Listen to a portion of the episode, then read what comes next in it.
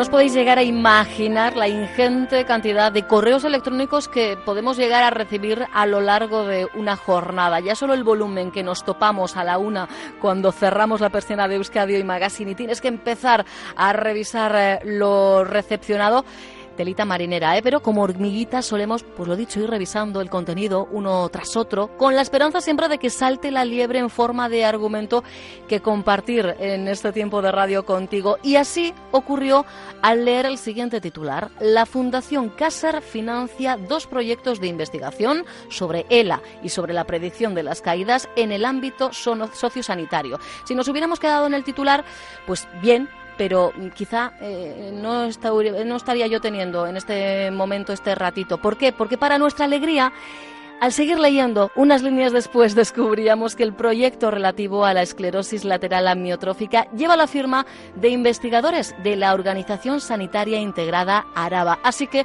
ahí sí que sí nos pusimos manos a la obra para conocer más datos y para servir de altavoz a este proyecto denominado Planificación Compartida de la Atención en Personas con ELA. Su coordinador es el médico adjunto en la Unidad de Medicina Paliativa de OSI Araba, Iñaki Saralegui. Iñaki, ¿qué tal? Egunon. Egunon, ¿qué tal? Muy bien. Este es uno de esos casos en los que se demuestra que siempre hay que ir mucho más allá del titular. Iñaki, para dar con el dato que nos va a encender la lucecita.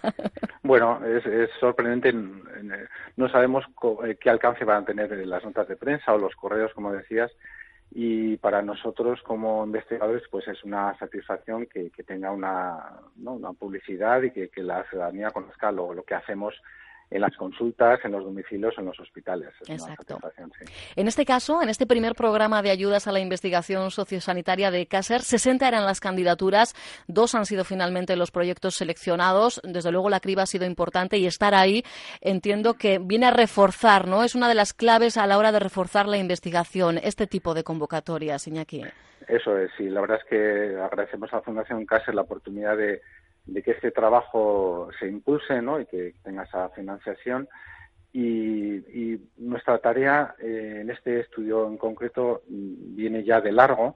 Eh, empezamos hace unos años, en 2014, un, un proyecto eh, sobre planificación comparte la atención, voluntades anticipadas, con la intención de que la, persona sea paciente o no, sea esté enferma o no, sea protagonista de su, de su vida, de su trayectoria y que pueda ir decidiendo con ayuda de los profesionales, sobre todo sanitarios, pero también sociosanitarios, sobre lo que quiere, lo que no quiere, eh, cómo desea ser cuidado, dónde le apetece estar cuidado, en la toma de decisiones que le podamos ayudar. Entonces, eh, llevamos eh, muchos pacientes, fue un proyecto piloto que nació en dos centros de salud en, en Vitoria se ha ampliado a toda Euskadi y en, el caso concreto de las personas que padecen esclerosis lateral amiotrófica, la ELA, pues es una parte muy importante de, esto, de los eh, que participan en el proyecto porque es una enfermedad con unas características muy determinadas, que hay que tomar decisiones que son muy relevantes, que afectan no solo al paciente, sino también a la familia. Entonces, queríamos conocer de verdad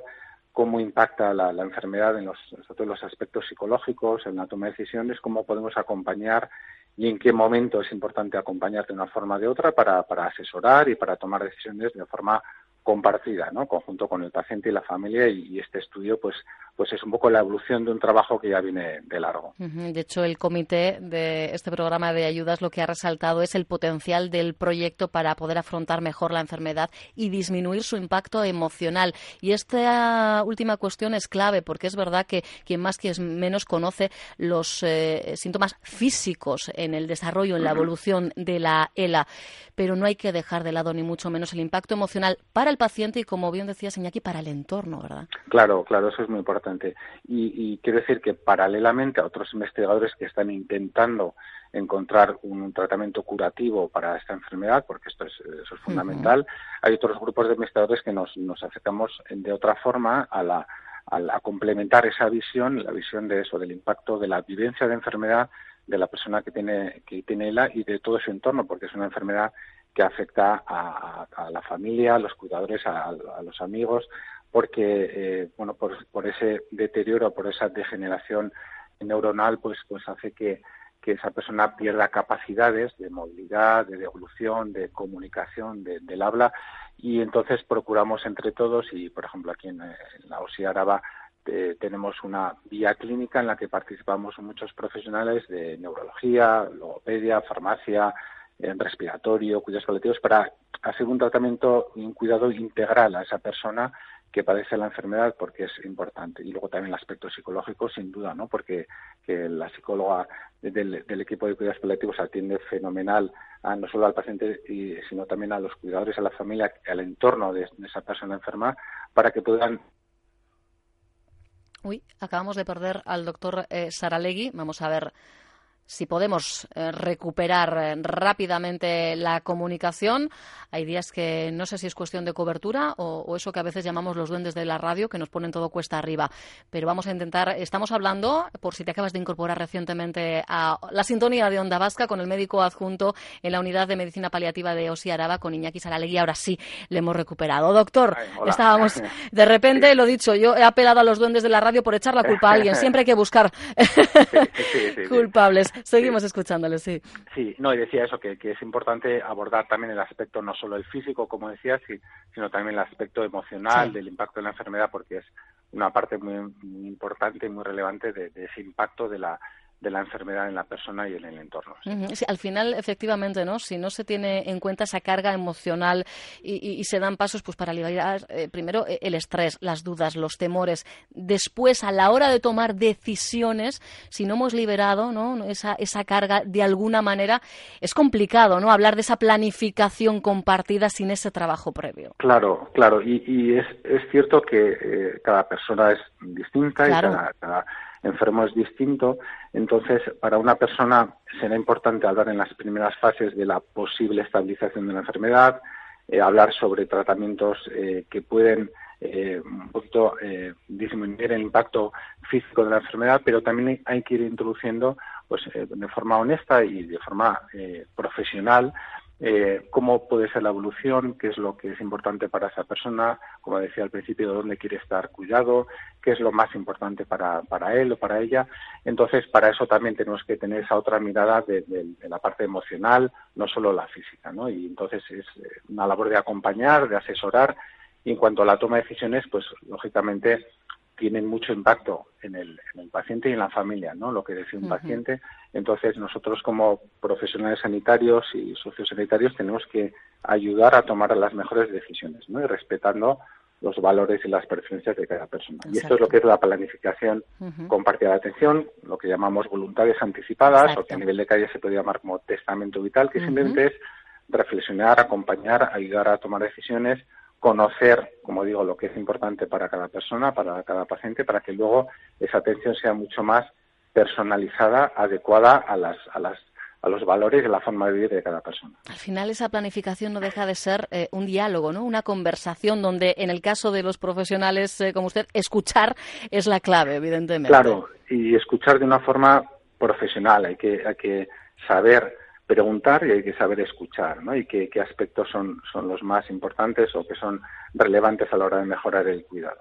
y, ciertamente es eso, el, testamento vital, voluntades anticipadas, la planificación, hacer un plan compartido. Y decimos compartido porque no solo es el, el médico, el enfermero, sino también es el paciente, la familia, compartir esa toma de decisiones, ¿no? dando protagonismo sobre todo a la persona enferma y nosotros como asesores, ¿no? asesores de salud y, que podamos ayudar de una forma eh, estructurada para que esas decisiones se vayan tomando. Entonces, en este estudio en concreto lo que queremos es saber en qué momento cada persona necesita hablar de ciertas cosas, ¿no? qué, cosas son importantes, como si fuera un viaje en metro, en, en, cada estación, qué es lo más importante. Cuando la enfermedad vaya avanzando, vaya eh, avanzando el metro por estas estaciones, qué es lo que tenemos que hablar, qué es lo importante y a dónde quiere llegar ese, paciente y nosotros le vamos a acompañar. lo importante es que a medida que eh, se va empoderando, eh, sirva en este caso el concepto más al paciente, la carga, el alivio que supone para la familia, para el familiar, es también muy importante, ¿verdad? Exactamente. Y es verdad que al inicio, eh, son conversaciones que pueden no ser muy agradables, por así decirlo, lo mismo que cuando el paciente y la familia recibe Porque la hay que ponerse en lo peor muchas veces, ¿no? Para tomar decisiones también, claro. Sí, y, más que en lo peor, no sé, si, si ser honesto y, explicar si el paciente quiere, quiere, tiene derecho a ser informado, y la familia también, eh, si quiere que le expliquemos cómo prevemos que puede ser la evolución. Es decir, que no, no es no sé si es ponerlo peor siempre, pero ser honestos y saber que la enfermedad normalmente va a transcurrir por este o aquel camino, ¿no? Según como, digamos, la, la, enfermedad, cómo evoluciona. Entonces, nuestra tarea es eso, ir acompañando y, pues eso, eh, asesorando y no, no eh, ceñirnos a la firma de un documento de voluntades anticipadas, que puede ser una herramienta importante para que no solo el médico que la atiende, sino que cualquier profesional pueda conocer esos deseos, sino que es un proceso evolutivo, como decía, es un diálogo, una pregunta y una escucha y una, una convivencia y, esto exige tiempo, ¿no? A veces no tenemos tanto tiempo en las consultas o en la atención a domicilio, pero tenemos que buscar y, y habilitar herramientas y espacios de comunicación para, para preguntar bien y para escuchar con mucha atención. Partiendo siempre de la base que por mucho que pongamos este tipo de cuestiones, más allá después de la conversación negro sobre blanco, todo es susceptible de ser reescrito, ¿verdad, doctor? Claro, claro, eso es. Nosotros podemos cambiar de opinión, la evolución de la enfermedad puede cambiar, eh, ojalá pudiera cambiar a mejor, aunque por desgracia hoy, hoy por hoy es una enfermedad degenerativa, progresiva e incurable, pero bueno, como digo, otros grupos de investigación están intentando eh, ayudar. Y, la otra parte es eso, es, como decía, acompañar. Y para eso también quiere decir que es muy importante la labor de las asociaciones de pacientes. En este caso ya nos eh, lo hace desde hace muchos años, pero en este estudio de investigación colabora de forma muy activa la Asociación de Pacientes ADELA, Adela Araba y Adela Euskal Herria, que, que tienen mucho interés en mejorar todo aquello que puede ser bueno para, para el paciente y la familia, en este caso ese acompañamiento, ese asesoramiento, esa escucha para saber lo que es importante para ellos. Mm, y aunque es verdad que decíamos que cada paciente, eh, bueno, pues no deja de ser un ecosistema diferente, ¿no? Cada, cada, pero entiendo que eh, al final este tipo de, investigaciones eh, terminan siendo de alguna manera extrapolables, ¿no? Para, para otro tipo de pacientes, para otro tipo de casuísticas. Claro, claro. Es verdad que, que, la enfermedad tiene sus características, pero hablando de enfermedades neurodegenerativas, y la de las la, la tercera en importancia, en prevalencia después de la demencia y el Parkinson, pues es verdad que podemos extrapolar a otros eh, tipos de pacientes lo mismo que hemos extrapolado la planificación compartida a nivel poblacional, como estamos haciendo en el País Vasco, pero eh, ahora eh, un poquito más ceñido a los, pacientes, a las personas con él. Entonces, este, este, queremos que el resultado de la investigación pueda ayudar a planificar mejor con las personas enfermas, con las personas sanas también, y sobre todo en aquellos que padecen una enfermedad neurodegenerativa de cualquier tipo.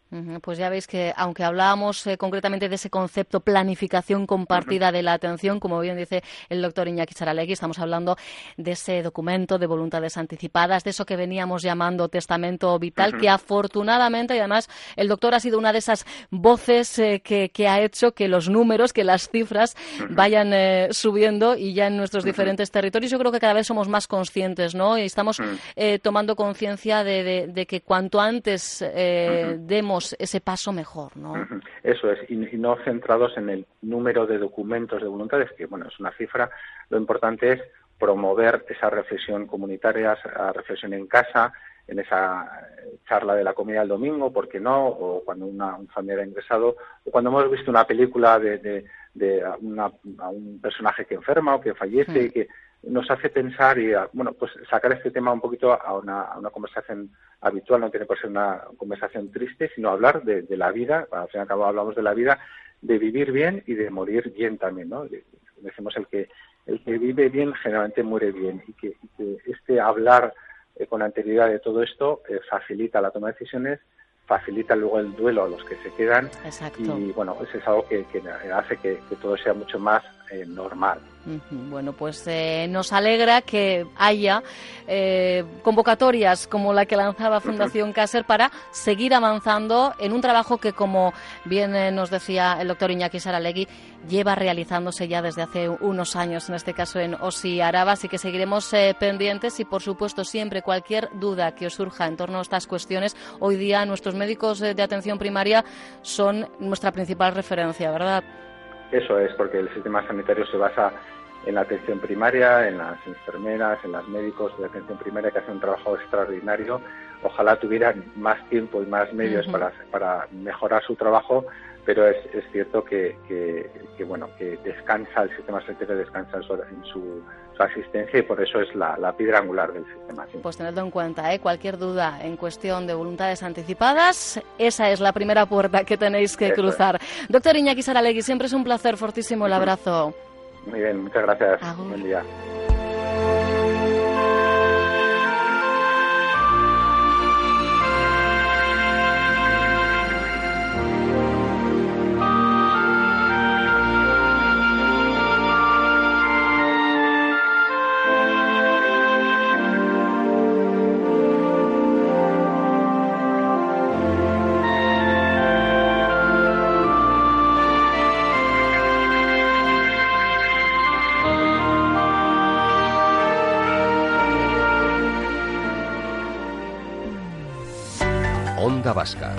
La radio que cuenta.